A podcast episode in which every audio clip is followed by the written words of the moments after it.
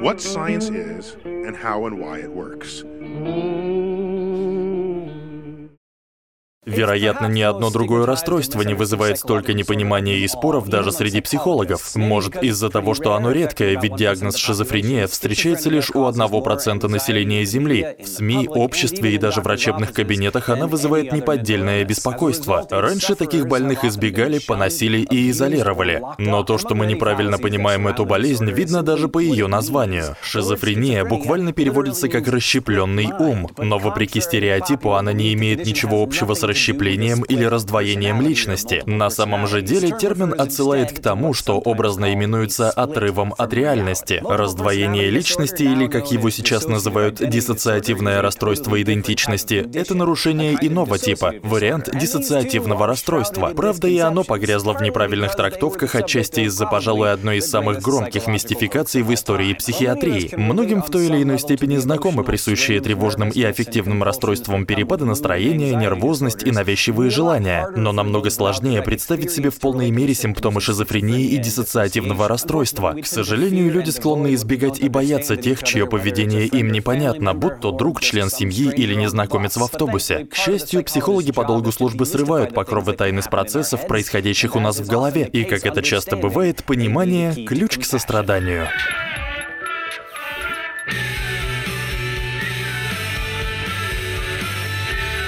Шизофрения и диссоциативные расстройства. Шизофрения – это хроническое заболевание. У мужчин оно обычно проявляется в 20-25 лет, а у женщин ближе к 30. Порой симптомы появляются постепенно, а иногда под воздействием стресса или травмы болезнь проявляет себя внезапно, но никакое внешнее событие не может стать ее причиной.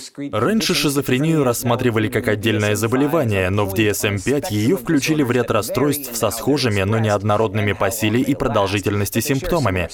Расстройством шизофренического спектра присущи дезорганизация мышления, эмоции и поведение, противоречащие конкретной ситуации, искаженное восприятие действительности, в том числе бред и галлюцинации. Они все так или иначе подразумевают потерю связи с реальностью. Сопутствующие им поведение и душевное состояние обычно называют психотическими симптомами, которые пагубно сказываются на жизни человека. В таком состоянии мышление и речь могут становиться лихорадочными, бессвязными и обрывочными. Из-за того, что собеседник постоянно перескакивает с одной мысли на другую и на третью, общение довольно быстро становится невыносимым. При проявлении этих симптомов также может отмечаться нарушение избирательного внимания, то есть способности на чем-то сконцентрироваться. В самых тяжелых случаях речь становится настолько фрагментарной, что скорее напоминает бессвязный набор слов, которому дали столь же бессвязное название. Словесный салат. Классическая шизофрения часто сопровождается галлюцинациями или безосновательными основательными убеждениями. Они могут строиться на мыслях о величии, как «Я королева Англии» или «На Олимпиаде я взяла золото в соревнованиях по бобслею», а могут превратиться в паранойю и чувство преследования, убеждение, что ваши мысли и действия кто-то контролирует, за вами шпионят, ходят по пятам или что с вами вот-вот произойдет что-то страшное. Встречаются и более сложные галлюцинации. Начинает казаться, будто вы умерли и больше не существуете, или что кто-то безумно в вас влюблен, или что вы заражены паразитами. Примерно четверо из пяти больных шизофренией страдают от тех или иных галлюцинаций, и хоть некоторые из них кажутся вполне логичными, они не становятся менее странными и пугающими. К несчастью, самые яркие примеры людей, страдающих от галлюцинаций, серийные убийцы. Но сын Сэма, который заявил, что приказы ему отдавала соседская собака и ему подобные, это скорее очень редкое исключение, чем правило. Брайан Уилсон и The Beach Boys и Сид Барретт из Pink Floyd тоже страдали от психотических симптомов. И нельзя не вспомнить Джона Нэша, американского математика, лауреата Нобелевской премии, по которого сняли «Игры разума». При грамотном лечении люди с шизофренией могут не только научиться жить с этим недугом, но и внести неоценимый вклад в культуру и науку. У больных шизофренией может быть нарушено восприятие, когда сенсорные сигналы возникают без какой-либо очевидной стимуляции, что приводит к галлюцинациям. Иными словами, человек видит и слышит то, чего не существует, и часто не понимает, что происходит в самом деле, а что нет. Самый распространенный тип галлюцинаций — голоса в голове, и чаще всего они полны ненависти. Создается ощущение, словно ваш внутренний монолог или какие-то случайные фразы, всплывающие в вашем сознании, имеют некий внешний источник. Вы не можете понять, звучат ли эти голоса у вас в голове, или они принадлежат кому-то другому и исходят извне. Как по мне, это ужасно. Другие распространенные симптомы — лихорадочные, ненормальные и неуместные поведения и эмоции. То есть больной может рассмеяться при упоминании смерти близкого или зарыдать, когда все вокруг смеются, или вести себя как большой ребенок, а через мгновение без видимых причин впасть в бешенство. Странные машинальные телодвижения. Иногда больные раскачиваются взад и вперед или часами сидят застыв в одной позе. Психиатры традиционно делят большую часть психотических симптомов на три вида. Позитивные, негативные и гиперфренические. Позитивный тут не значит хороший. Это лишь значит, что к переживаниям пациента что-то добавляется. Это могут быть галлюцинации, необъяснимый смех или слезы и бредовые мысли. Негативные симптомы снижают жизненную активность человека. Больной может пренебрегать личной гигиеной, его эмоции притупляются, голос становится безжизненным, лицо невыразительным, он избегает родных и друзей. А к гибефреническим симптомам относятся бессвязные мысли и фразы, включая словесный салат и другие проблемы с вниманием и поведением. Врачи ориентируются на эти симптомы при постановке диагноза шизофренического спектра, но нельзя забывать и о физиологии. Шизофрения, как и многие другие расстройства, связана с определенными аномалиями мозга. Патологоанатомические исследования показали наличие в мозге больных дополнительных рецепторов дофамина, нейромедиатора, который связан с регуляцией эмоций и работой системы вознаграждения. Некоторые исследователи считают, что увеличение количества рецепторов дофамина повышает мозговую активность, вызывая галлюцинации и другие положительные симптомы, по мере того, как мозг теряет способность различать внутренние и внешние раздражители. Именно поэтому в лечении часто применяются нейролептики, блокирующие дофамин. Нейровизуализация свидетельствует о том, что у больных шизофренией наблюдается повышенная активность в некоторых областях мозга. Одно из исследований показало, что во время галлюцинаций у больного наблюдается высокая активность таламуса, который участвует в обработке входящих сенсорных сигналов. При параноидальных симптомах отмечается высокая активность в миндалинах, отвечающих за чувство страха. Из этого следует, что изменения, сопутствующие шизофрении, происходят в нескольких областях мозга и связаны между собой. Но что же провоцирует эти изменения?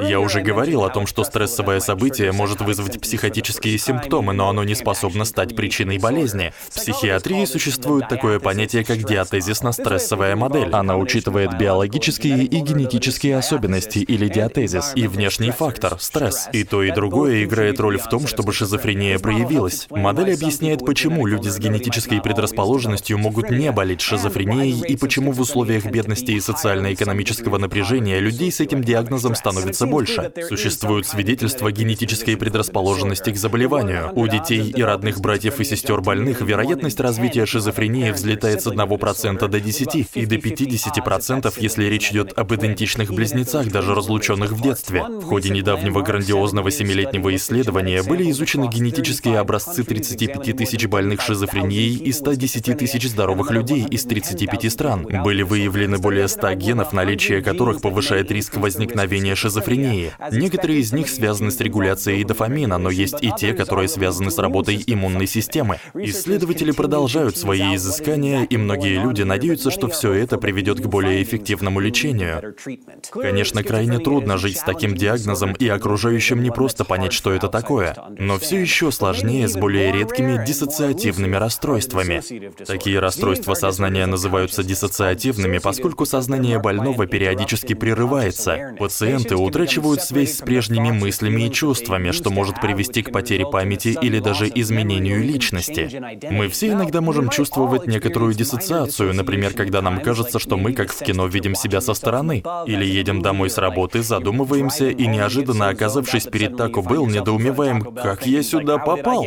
Подобные случаи вполне безобидны, ведь большинство из нас не создают себе дополнительные личности. Существуют разные диссоциативные расстройства, но самое известное из них — диссоциативное расстройство идентичности. Прежде оно не без причины называлось расстройством множественной личности, и да, оно реально существует. Это редкое расстройство, при котором у одного человека появляется две и более ярко выраженных личности. Самым известным стал случай Ширли Мейсон, описанный в бестселлере 1973 года «Сибил» и в одноименном мини-сериале. Книга позиционировалась как реальная история женщины, пережившей детскую травму, в сознании которой уживались 16 разных личностей, от эгоистичной француженки Вики и плотника Сида до религиозной Клары. Книга произвела фурор фурор, и в течение нескольких лет количество больных возросло от известных на тот момент 100 человек до 40 тысяч.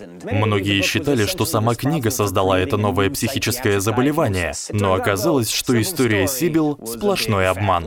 Ширли Мейсон, девушка с неблагополучным детством и целым ворохом психических проблем, действительно существовала. В 50-х годах в Нью-Йорке, будучи еще студенткой, она начала посещать психиатра Кони Уилбур и принимать серьезные препараты. Может, под давлением врача или ей просто захотелось внимания, но она начала вести себя, будто в ней уживаются несколько личностей. Благодаря столь известной пациентке, доктор Уилбур сделала себе имя и выпустила книгу, хотя позднее Шерли призналась, что все это было обманом. Этот случай — отличное напоминание, что мы еще не до конца понимаем диссоциативные расстройства и не всегда можем распознать притворство. Некоторые вообще сомневаются, что диссоциативное расстройство идентичности — это именно расстройство. Но исследователи показали, что у каждой личности есть свои физические и мозговые особенности. Так, одна может быть правшой, а другая левшой. Бывает, что у них различается острота зрения, и этот факт могут подтвердить офтальмологи.